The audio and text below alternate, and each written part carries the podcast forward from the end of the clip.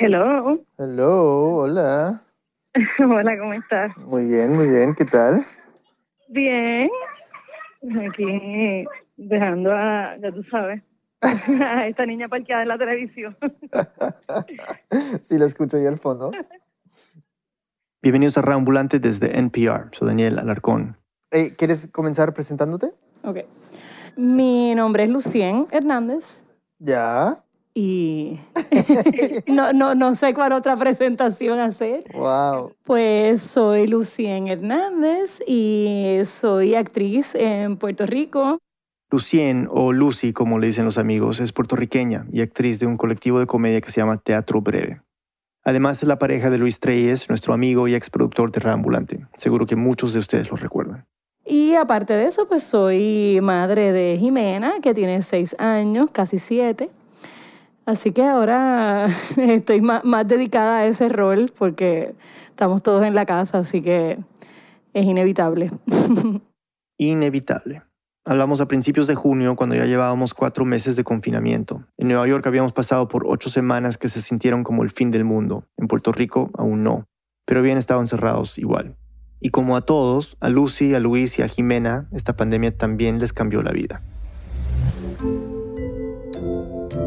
Todos hemos tenido que adaptarnos, pero no ha sido igual para todos. La cuarentena se ha vivido de formas muy diferentes, miles de variaciones, de millones de personas en cada país del mundo. Si se es joven o viejo, saludable o enfermo, rico o pobre, todo influye. Y quizás valga la pena desde el comienzo decir que tanto Lucy como yo somos y entendemos que somos ultra, mega, recontra, extra privilegiados. No nos ha tocado pasar hambre ni hemos perdido nuestra casa, aún no nos hemos enfermado. Entonces todo este episodio viene con un asterisco pero inmenso. Somos muy conscientes de nuestra suerte. Pero igual, y esto lo digo a nombre propio, a pesar de mi privilegio, el día a día es un agobio. Y creo que para los que tenemos hijos se siente aún más retador. Pero para entenderlo, recordemos con nostalgia cómo era antes, la bella normalidad. Eh, wow, se siente todo tan lejano, esa realidad de antes. Como wow, mi vida era bien chula.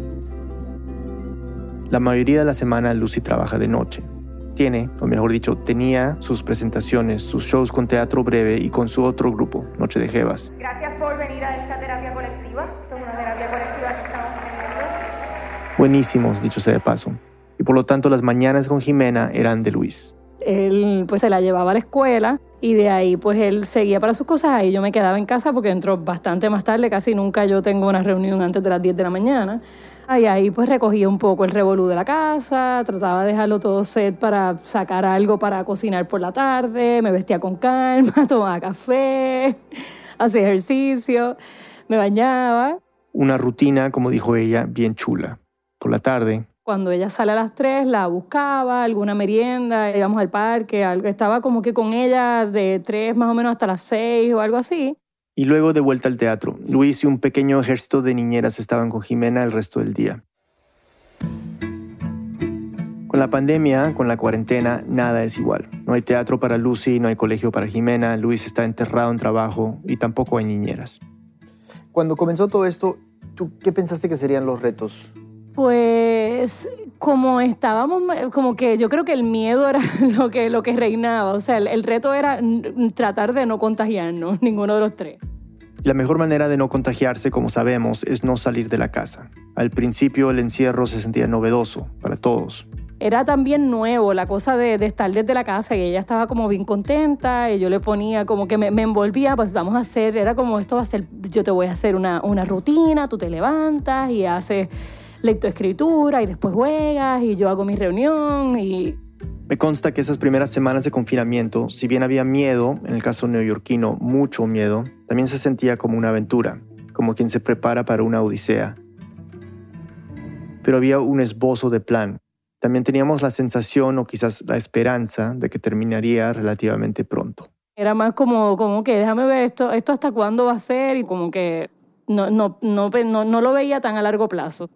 Pero poco a poco ese entusiasmo inicial fue desapareciendo. En nuestro caso, cuando se anunció que los niños ya no volverían al colegio, creo que fue allí que me di cuenta de qué tan lejos estábamos de volver a la normalidad. A Lucy le pasó algo similar.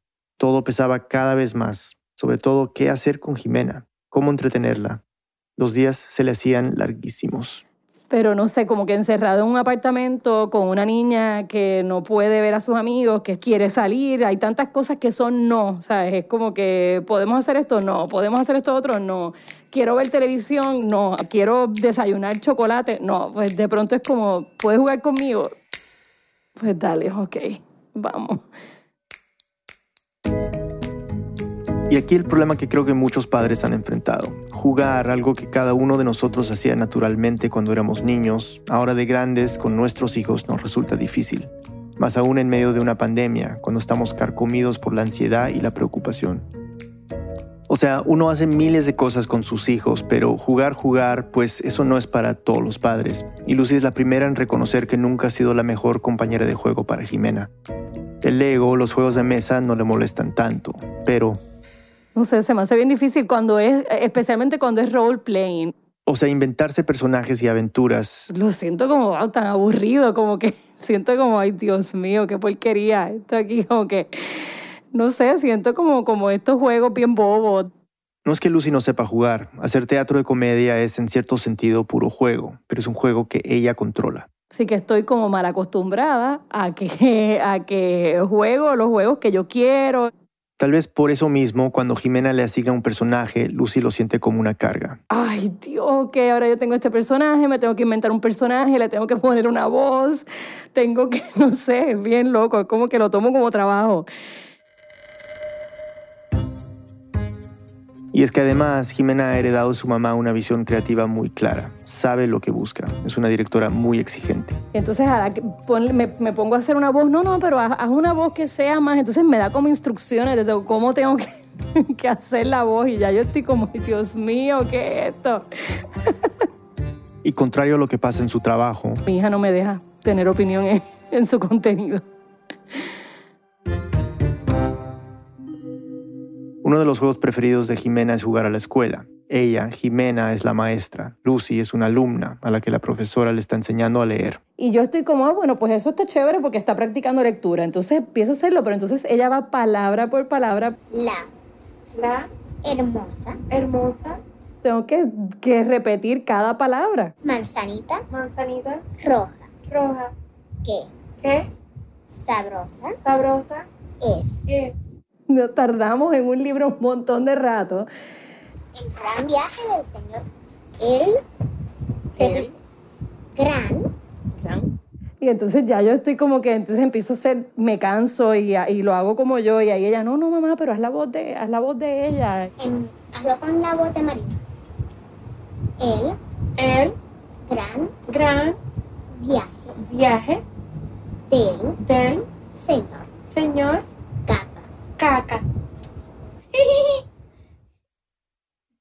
mi solidaridad.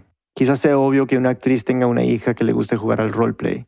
Y es que para Jimena, hasta un juego de mesa se convierte en teatro. Dale, pues juego contigo, pero pues vamos a jugar, no sé, vamos a jugar checkers. O sea, damas. Ah, no, no, no, pero eh, nosotros éramos, entonces eh, ahí empieza rápido el roleplaying. Entonces como que me, me he pillado yo ahí, porque yo pensaba que venía simplemente a jugar un juego, pero yo tengo que hacer un personaje.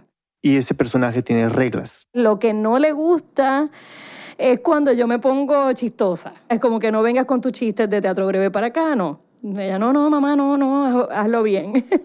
Escuchen lo que sucede cuando Lucy intenta cambiarle el nombre a su personaje. ¿Cómo yo me llamaba?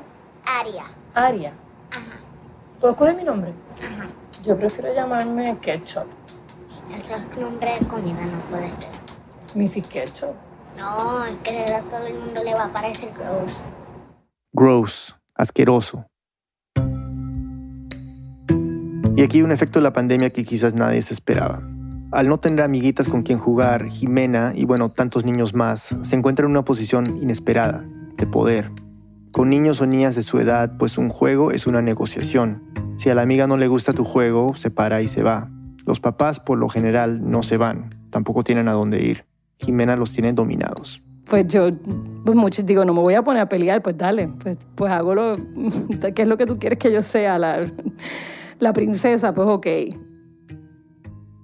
¿Tú crees, y te hablo como de experiencia personal, que yo también a veces tengo que jugar con el liceo y sufro, pero es una, una impotencia de que no sé qué hacer? pero me pregunto si, yo creo que él no se da cuenta. Esa es la cosa. Y, y, o sea, no se da cuenta que no, esto no es lo máximo para mí, ¿no? O sea, yo creo que, o sea, como que no se le ocurre, no se le pasa por la cabeza que, que no lo estoy disfrutando a full, porque es ilógico para él. O sea, ¿cómo, cómo puede, si esto es lo divertido para mí, cómo puede ser esto no divertido para, para mi papá? ¿Tú crees que pasa lo mismo con, con Jimena? Eh, yo a veces siento que yo a veces siento que no le importa. Yo creo que ella está como muy como que muy egoísta, ¿verdad? En un momento de su vida donde ella sus necesidades son muy importantes y yo creo que lo mismo con los juegos, como que ella quiere tenerme ahí, quiere tener la compañía, no siento que a ella le importa mucho si yo me lo estoy disfrutando o no. Ella no sé, sí co- como que no sé si a ella le importa que yo esté pasándola bien. Y entonces se me hace difícil, fíjate, pensar que hay padres que, que están felices y que llevan 80 días con sus hijos y juegan y se pueden envolver en el juego y, y la pasan bien, no sé. O 100 días o 120 días, pero esos padres existen, si no en la vida real, por lo menos en sus redes.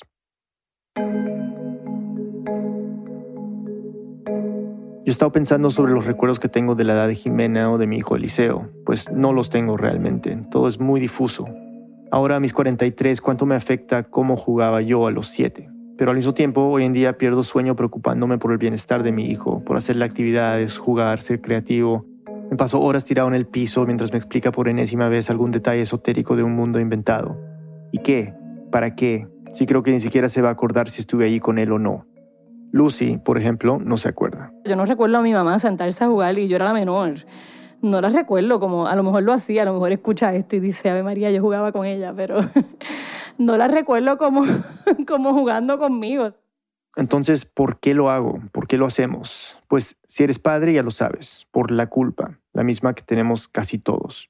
Yo tengo culpa de todo. Siento como que me siento bien culpable de todo. Y entonces hay algo de culpa de que, de que ella es hija única y al menos de mi lado va a ser hija única. Yo creo que al yo sentarme con ella a jugar, hay como un poco de, de, de una culpa que tengo, como que bueno, es que pues tengo que jugar con ella porque no, pues no, no, no tuve más hijos, así que como que esto es lo que me toca. Tengo que, como, como un castigo por no haberle dado un hermano o algo así, no sé. Hay variedades de culpa, culpa para cada ocasión, que si jugaste suficiente, que si te reíste de sus chistes, que si le contestaste feo, que si le leíste hoy o si lo dejaste ver demasiada tele o jugar demasiado con el iPad que alguna vez fue tuyo pero que ahora claramente ya no te pertenece, que si come bien o si te encuentras en un día de agobio absoluto o incapaz de ser más que darle chips y un pedazo de aguacate para que te deje trabajar. Culpa, culpa, culpa. Mientras que todos te recuerdan cuánta suerte tienes, la culpa es el único constante de ser padre. Como que gente que no tiene hijos trata a los niños y de hecho eso es como que mucha gente que no tiene hijos, o no mucha gente, pero algunos veo comentarios como, ay nena, pero juega con ella, eso no es nada, disfrútatelo, eso es bien chévere, esa es la, la bendición de que tienes alguien con quien, o sea, que está saludable, que... que y yo en mi mente, pues de- definitivo pienso, pues ajá, yo, a mí también me encantaba jugar con mis sobrinas porque eso es un ratito. Después de la pausa, hablamos con Jimena. Ya volvemos.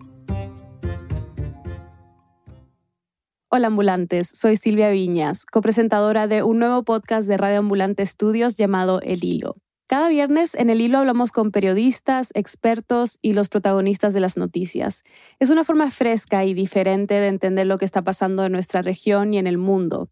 Estamos en Spotify, Apple Podcast y en su app de podcast favorita. Búsquenos como El Hilo y visiten nuestra página web, elhilo.audio. Gracias.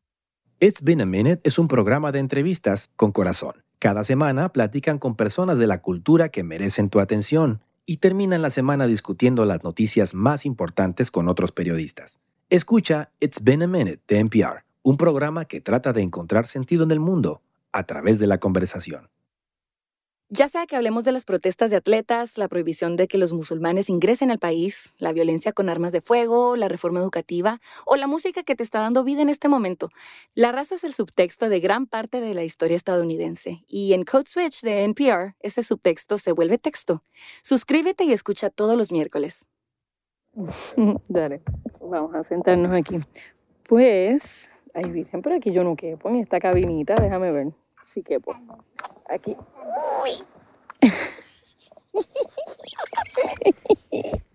Hoy nos vinimos para la oficina de papá, que tiene una cabina, y Y queríamos jugar un poco. queríamos jugar un poquito. Estamos de vuelta en Radio Ambulante y soy Daniel Alarcón. Antes de la pausa estuvimos hablando con Lucy sobre algunos de los retos que le ha traído esta pandemia, y en particular sobre el reto de jugar con su hija, Jimena. Pero nada de esto lo había conversado Lucy con Jimena directamente, así que le pedimos a Lucy que lo hiciera, y fue directo al grano. Pues yo le estaba contando a Jimena que Daniel me estaba, estuvimos charlando el otro día y estábamos hablando de lo difícil que, bueno, no voy a hablar por Daniel, pero a mí se me ha hecho un poquito difícil en la cuarentena, un poquito, tampoco tanto. Eh, se me ha hecho difícil jugar con Jimena. Y entonces Daniel le pareció buena idea que entrevistáramos a Jimena a ver si ella podía explicarnos un par de cositas. Así que lo primero que yo creo que debes hacer, Jimena, es presentarte. Hola, mi nombre es Jimena Sofía Trelle Hernández y yo em, estoy aquí para decirles cómo cuánto es para los niños em, necesario jugar y explicarles un par de cosas y también para jugar con mi mamá y divertirnos. ¿Cómo podemos jugar mejor? ¿Qué podemos hacer los papás? Que, es que, que a veces quizás se nos hace difícil entrar en este, en este mood del juego. Les Oye, voy, les voy a decir nada más esto, una pregunta que no está en el teléfono de mamá de Daniel, pero a los niños les voy a decir cómo es para los niños. Em, los niños tienen que crecer jugando porque jugar es una destreza que los niños hacen para que las partículas del cerebro se junten y entonces em, hagan clic bueno, ¿qué más puedo decir? En- entonces, es que yo también siento que jugar con las mamás y los papás le ha hecho bien a los niños en esta cuarentena. Espero que lo sigan haciendo. mm, aunque se nos haga difícil, tenemos que seguir intentando. Ajá, porque si no, su niño no va a poder hacerse sus destrezas. ¿Y por qué no te gusta tanto jugar sola, Jimena? Bueno, es que jugar en compañía es mejor porque sin, sin otra persona no se puede divertir tanto el niño. Mm, Y entonces es como que, por eso es que la cuarentena ponen a prueba a los niños, por eso es que sus niños se ponen malos a gritar, por eso es que pasa, necesitan ver a sus amigos porque necesitan jugar juntos. Este punto que hace Jimena es clave. Ella y Lucy lo siguieron hablando en casa mientras jugaban. Cuando tú juegas sola, Es que eso pasa con todos los niños. no sabía. Porque yo cada rato le digo, Jimena, juega sola, juega sola. Eso es lo que pasa con todos los niños, todos los niños del mundo. Que no, no le gusta jugar solo. No le cuesta jugar solo y uno en su corazón que como se parte mil pedazos. Pero a la dura que duele, duele y duele. El niño esconde su jimiqueo, pero yo, yo no, yo ya no hago eso. Y yo lloro, lloro hasta mi corazón y mi cerebro. Todas mis partes del cuerpo dicen que llore. Mi boca, mi nariz, mis ojos, mi, mi cerebro, mi pelo. Todas las partes del cuerpo. Hasta las que no sé que están bien adentro. Las bacterias malas, las buenas. Todo por jugar sola, en serio. Ajá, a todos los niños les pasa. Y sí, tiene razón, aunque quizás es un toque dramática. La niñez es para jugar, para estar acompañados. Los niños necesitan estar juntos. Todos estamos, creo, debatiéndonos entre esa necesidad vital y el riesgo de contagiarnos. No es para nada simple. Nadie se quiere enfermar y menos exponer a sus hijos a peligros innecesarios, pero al mismo tiempo la salud mental de todos depende en parte de que los hijos estén bien, de que no estén solos día tras día hasta quién sabe cuándo. Entonces, hace unas semanas, Lucy juntó a Jimena con su mejor amiga. No se habían visto en más de dos meses. La idea era que estuvieran al aire libre, en la playa, para que fuera más seguro. La instrucción era clara, que jueguen pero distanciadas. Rápidamente esa regla se rompió. Y las nenas terminaron, o sea, una encima de la otra jugando. Y ya yo dije, mira, yo, el rato que voy a estar aquí, de verdad que me, me tiré la toalla. No, no, no, no pude estar, no la toques, no le, no le des nada, no se lo prestes. Cuando antes era las peleas de préstaselo, ella es tu amiguita, dáselo. Y ahora era como que no la toques. no, fue imposible. Pero ya, Y así se abrió el círculo, aunque sea por un solo día. ¿Tú crees que cuando termine todo esto y Jimena sea más grande, qué es lo que te vas a acordar de, de esta etapa? Pues fíjate, ¿yo o ella? Ambas, ambas. Pues no sé, yo, yo pienso que ella más va a mirar para atrás, como que creo que, que aunque sí va a recordar, porque ella pues sí, va a recordar la pandemia, el virus, ella sabe, como me imagino que Eliseo, o sea, ellos saben todo, que ¿verdad? su rutina cambió, que si va a salir se tiene que poner la mascarilla, que era antibacterial, que lávate las manos, que no te le pegue a nadie, sí recuerda eso, pero creo que también va, va a recordar esta etapa de, de estar con nosotros todo el tiempo. Nosotros en Puerto Rico hemos tenido como una racha de que el huracán, los terremotos, ahora la pandemia, como que son etapas donde todo se ha toda la normalidad se ha trastocado. Y ella, los niños son bien resilientes, o sea, como que siempre que ella esté con nosotros, eso es como lo, lo, más brutal para ella. Estar con, con, con su mamá y su papá, eso para ella es lo máximo. En el caso de Liceo, creo que siente lo mismo, que no hay nada que le dé más tranquilidad, más felicidad que estar con nosotros, con sus papás. Y saber eso, entenderlo, es una responsabilidad. No quiero defraudarlo. Y eso me ha obligado a ser mejor papá o por lo menos me ha obligado a intentarlo. Quizás sea el lado bueno de tanta culpa. Además, con todo esto, hemos conocido mejor a nuestros hijos, solo por el simple hecho de pasar más horas con ellos. Los hemos visto de cerca haciendo sus lecciones escolares, jugando solos, jugando con nosotros, peleándose consigo mismos, de buen humor, de mal humor, aburridos, cansados, ansiosos. Hemos tenido que lidiar con su miedo mientras escondemos el nuestro, fingir optimismo y ver en sus caritas que nos creen. Y si logramos salir de esta sin enfermarnos, quizás eso es lo que más vamos a apreciar de esta pandemia de mierda, que nos encerramos con la gente que más queremos y sobrevivimos.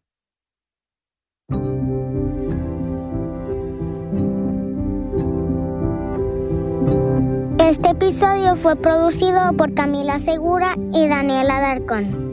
La música y el diseño de sonido son de Andrés Aspiri. Una versión de esta historia se publicó en la revista Todas de Puerto Rico. El resto del equipo de Radio Ambulante incluye a Paola Aleán, Lisette Arevalo, Jorge Caraballo, Aneris Casasus, Victoria Estrada, Xochil Fabián, Remy Lozano, Miranda Mazariegos, Patrick Mosley, Laura Rojas Aponte, Barbara Sahel, David Trujillo y Elsa Liliana Ulloa. Fernanda Guzmán es nuestra pasante editorial, Carolina Guerrero es la CEO. Radio Ambulante es un podcast de Radio Ambulante Estudios y se produce y se mezcla en el programa Hindenburg Pro. Radio Ambulante cuenta las historias de América Latina. Somos Lucien Hernández y Jimena Treyes. Gracias por escuchar.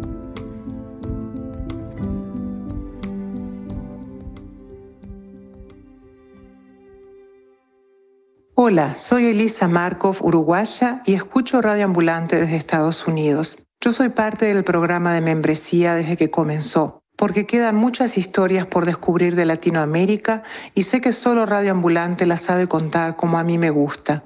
Súmense ustedes también en radioambulante.org slash donar.